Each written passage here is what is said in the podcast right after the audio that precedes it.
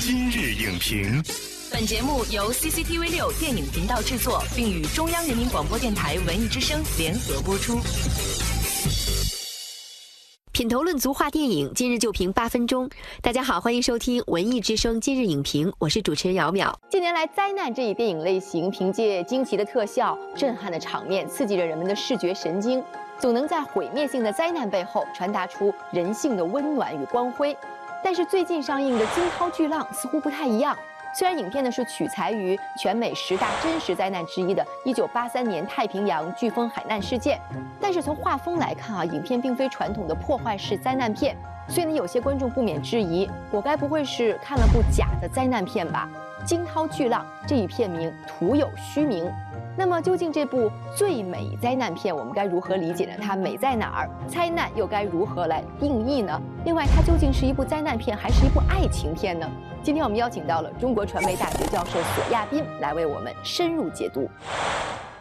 欢迎索老师来今日影评做客。主持人好，观众朋友大家好。刚才呢，我们跟观众朋友介绍了这部电影的名字呢，叫《惊涛巨浪》，它是根据一个太平洋海难事件改编的。但是哈，我们看过影片之后，发现这可不太像个灾难片儿啊。那索老师，您看过之后，觉得它到底是不是灾难片呢？啊，如果说这个电影呢，如果把它贴上一个类型标签儿，那么其中之一是灾难，这个我是不反对的。但是如果说把它归型到一个主要的类型归属的话，我觉得把它称为一个灾难片儿呢，就是不合适的。因为我们知道灾难片会有一定的它的一个类型的规范，至少主流的灾难片都是围绕着这么一个灾难的事件的发生。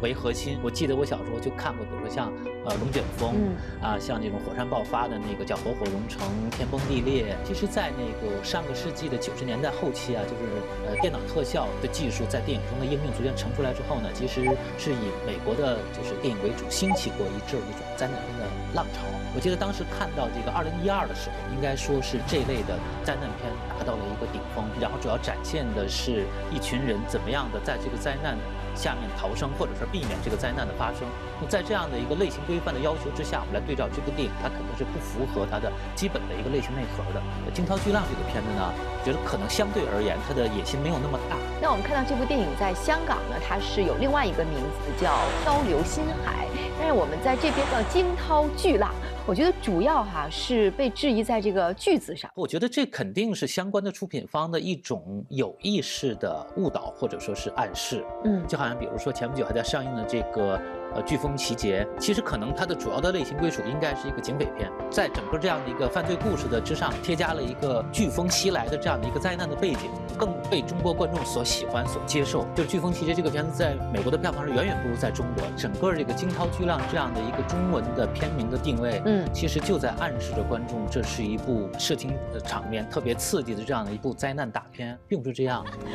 Let me guess, they're red. No, no, it's definitely not red. More like. Um, a sizzling salmon ketchup. 那在这场灾难当中呢，我们也看到了男女主角他们从相识到相爱到分离的过程。所以您觉得这是一部爱情片吗？这个电影我们主体看下来，可能在观影的过程之中，我们会觉得可能哎，这也是一个爱情的故事。但是看到最后的时候，尤其是发现其实在他遇难之后，在漂流在海上二三十天的时候，呃，其实那个男主人公并不是真实存在的，而是女主人公自己主观想象出来的这么一个幻影。他自己一个人可能的确是觉得这个。孤单、寂寞、恐惧比较难熬，他可能需要幻想出来一个陪伴他的这对象。这个陪伴他的对象其实并不是指引他、鼓励他的，而是需要他拯救的。所以在他的想象之中，他把他的未婚夫从那个海上捞上来，然后给他换伤制药，给他喂水，给他喂吃的。你会发现，他可能是他的母性大爆发，就不能够把它当成一个纯粹的爱情片来看待了。那他其实也是在一个普通的获救的传记式的故事下面呢，做了更深一层的隐喻和含义。那我在我看起来，呃，更深一层的东西不是展现爱情的忠贞、爱情力量的伟大，其实恰恰是一个女性的心理从脆弱到坚强，从迷茫到坚定这样。的一个成长的一个历程，所以您已经为我们撕去了两个标签，它不是一部灾难片，也不是一部爱情片，那它到底是一部什么样的电影呢？我觉得，如果要是从类型上划分的话，可以把它主要归于一个传记片。那它内容上来讲呢，它是一部表现一位女性心理成长、心路历程的这样的一部电影。所以您看到了其中女主什么样的成长？随着这个剧情的发展，我们大概能够了解到这个女主人公她的那个身世的背景，比如说她妈妈十五岁就生下了她，生了她也不怎么管她。对，然后最后她等于是在一个缺乏父爱母爱的这么一个环境下成长起来的，就是说大概是她的姥姥和姥爷把她养大的嘛。那从她从小也充满了叛逆，她这样漂流四海，并不是说她完全是有一个明确的方向、明确的意志的这种主动的选择，她可能就是一种逃避，她要逃避她原来的生活。所以这个电影里面有一个内在的一个心理的线索，就是女主人公回家，她一直没有鼓起勇气，怎么样的回家面对自己的母亲啊，面对自己原来的那个真实的那个生存的一种状态。那什么时候她能够坦然的回去了，坦然的面对了，才说明她能够真正的成熟起来，成长起来。你看这个电影里面，她给她的母亲写了一封信嘛，她说我终于可以回家了，终于可以面对这个事情。其实那个时候是展现他的心态就已经比他刚刚到塔西里岛的时候有了一个很大的进步。然后没成想在经历过这场灾难的时候，就彻底的完全的让他成熟了。I made attempts, of course, to run away, but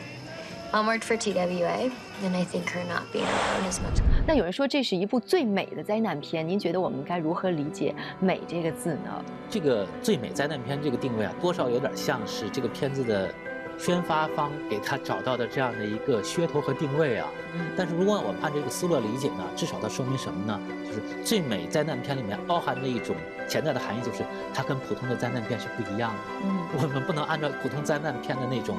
啊惊涛巨浪的那样的一个灾难的那样的一个。壮观的视听场面去要求它。从这个外在的效果来讲，这个电影虽然说真正的惊涛巨浪没有多少时间啊，就说作为那种特别壮观刺激的灾难场面不多，吸引观众来，而是把它营造出了一个逼真的女主人公那种慌，就是处身于茫茫无际的大海的茫然无助的那样的一个状态之中去。在现实生活中也是说，这位女主角她。从未停止航海，直到现在。他恰恰是这一点点细节告诉你，就是说这件事情其实是真正的让这位女性成长的、成熟的、坚强的，而这件事情并没有给她留下那种不可擦除的阴影，或者说是一辈子解不开的心理的创伤。因为这件事情是来自于真实的，所以他最后这个小小的一笔显得会更加有力量。对，就你要准备好一份温存一点的心情去接纳这部电影。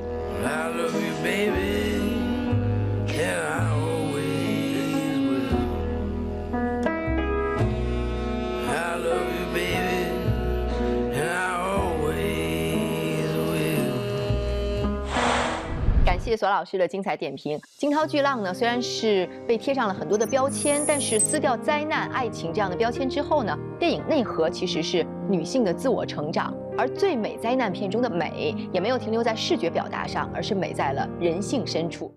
本栏目视频内容，请关注 CCTV 六电影频道，周一到周五每晚十点档《今日影评》。